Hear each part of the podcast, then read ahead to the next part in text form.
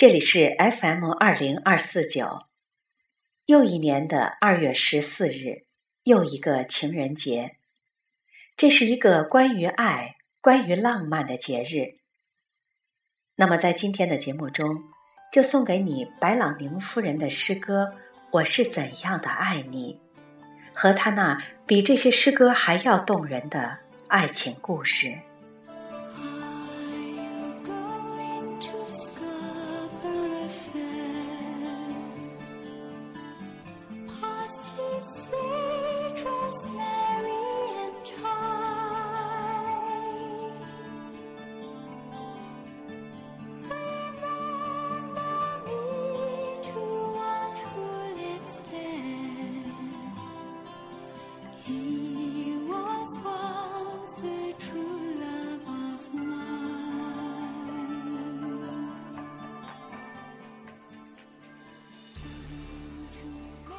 我是怎样的爱你？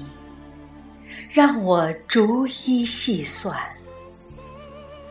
我爱你，尽我的心灵所能及到的深邃、宽广和高度，正像我探求玄冥中上帝的存在和深厚的神恩。我爱你的程度。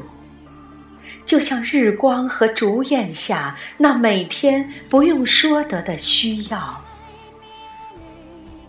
我不假思索的爱你，就像男子们为正义而斗争。我纯洁的爱你，向他们在赞美前低头。我爱你，以我童年的信仰。我爱你。以满怀热情，就像往日满腔的心酸。我爱你，抵得上那似乎随着消失的圣者而消逝的爱慕。我爱你，以我终生的呼吸、微笑和泪珠。假使。是上帝的意志，那么我死了，我还要更加爱你。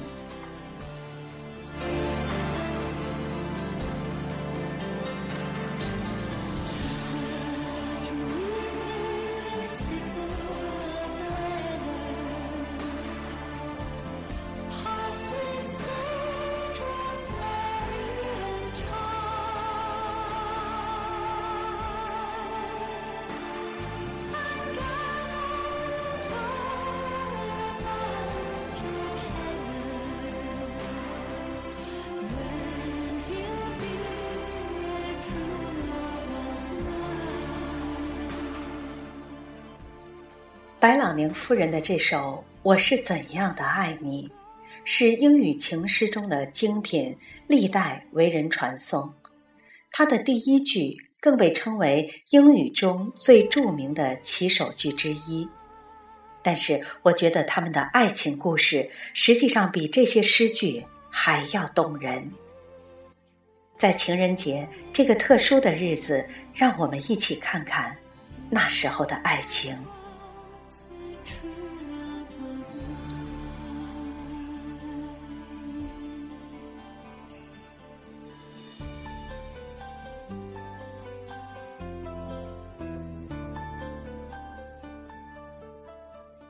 白朗宁夫人结婚前的名字是伊丽莎白·巴莱特，一八零六年生于英格兰。十岁的时候，伊丽莎白就读过失乐园和莎士比亚的作品。十二岁时，自己开始动手写作。但是不幸的事情在两年后降临。那一年，他得了一种肺病，医生为了减轻他的病痛，使用了吗啡。结果，他余生都离不开这种药物。更不幸的是，十五岁的时候，他从马背上摔落，脊椎受伤，从此瘫痪。灾难发生后，伊丽莎白没有消沉，她用更多的时间来读书。二十九岁，他已经出版了一本诗集和一本翻译著作。一八三八年，他由于身体虚弱，被送到海边疗养，他的弟弟爱德华陪同。但是后来，爱德华在航海时不幸溺水而亡。伊丽莎白带着一颗破碎的心回到伦敦，此时她的身体和心灵都已经残疾了。她过上了隐居生活。到一八四四年，他已经三十八岁了。他把自己过去五年中写的诗集结集出版。他还不知道这本诗集将为他带来一生中最重要的一个人。诗集出版后不久，他意外地收到了一个名叫罗伯特·白朗宁的青年诗人的来信。白朗宁比他小六岁，深爱他的诗集。在信里，他这样写道：“亲爱的巴莱特小姐，你那些诗篇真是叫我喜爱极了。我爱极了你的诗篇，而我也同时爱着你。”第二天，伊丽莎白回了他一封长信：“亲爱的白朗宁先生，我从心坎深处感谢你。”在此后的二十个月里，他们一共交换了五百七十四封信。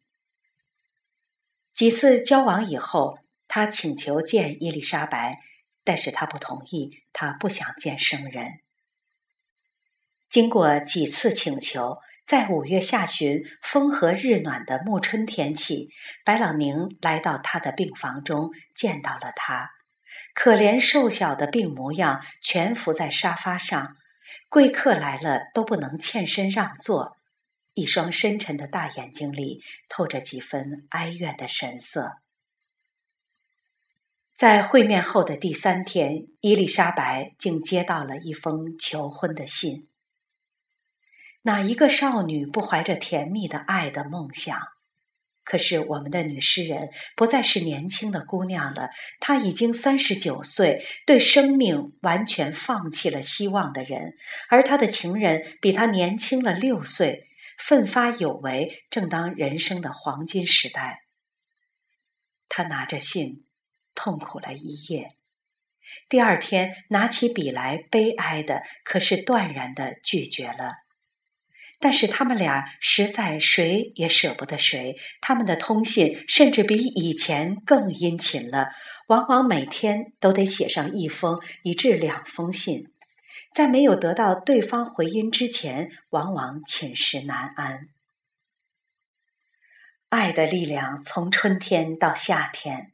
白朗宁不断地从他的花园中采集最好的玫瑰，给女诗人送去。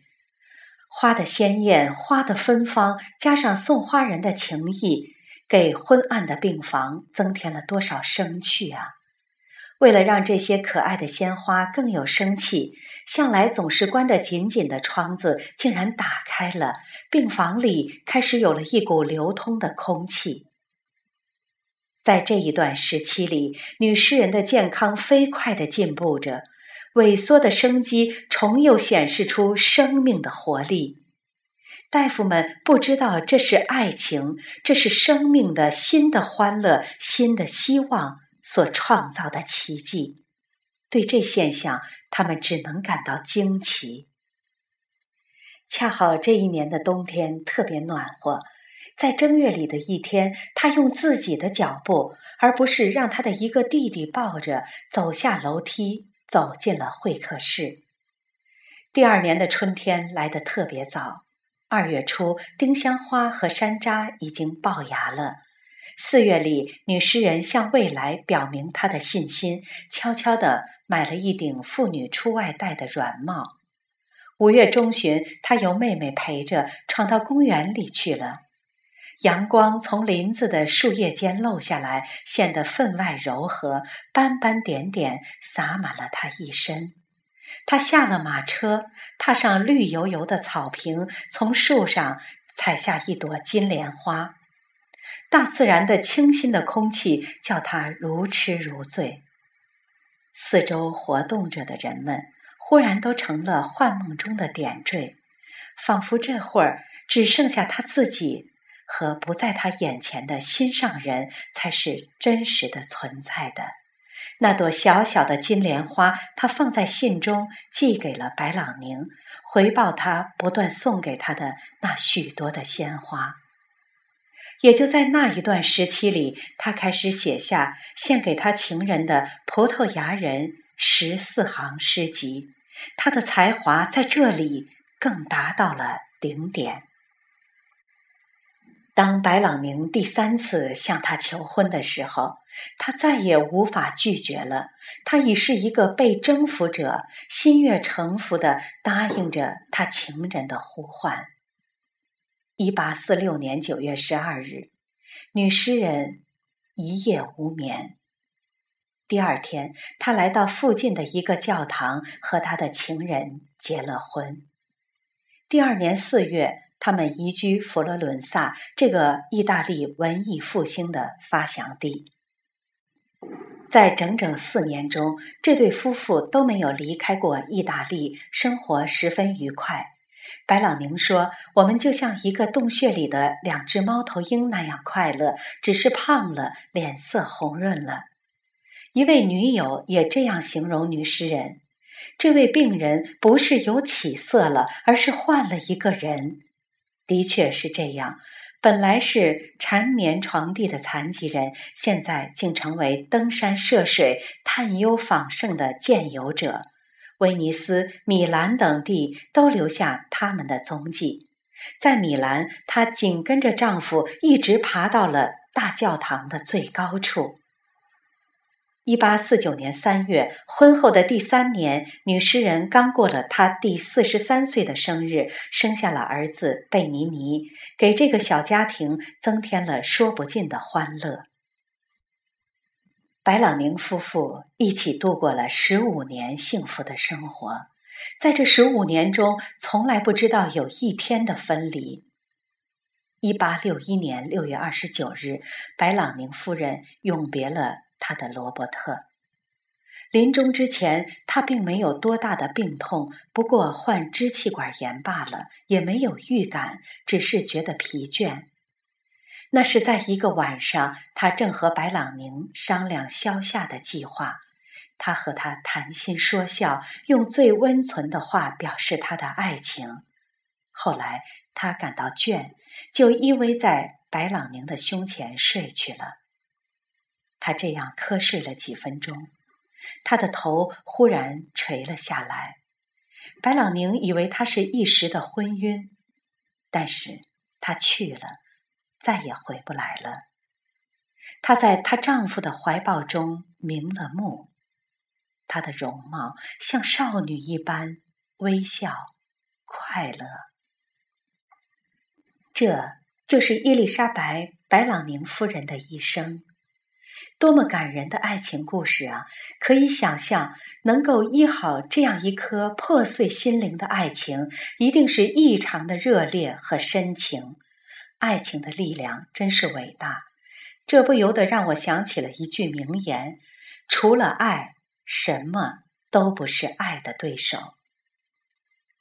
白朗宁夫人的所有作品中，葡萄牙人的十四行诗集无疑是最著名的。这本诗集出版于一八五零年，在幽闭的环境中，他用十四行诗的形式偷偷写下了对爱人的思念。之所以起名为《葡萄牙人的十四行诗集》，是因为伊丽莎白长得又黑又小，白朗宁常常把她戏称为“小葡萄牙人”。好了，现在我们再回过头来重听我是怎样的爱你。是不是会有一些更深的感受？而当我们轻轻的读出“我怎样的爱你”，让我来告诉你的时候，完全能感到那一份生死相许的期待和与伴侣在一起的喜悦。它超越了时空，在所有渴望爱情的人心中发出回响。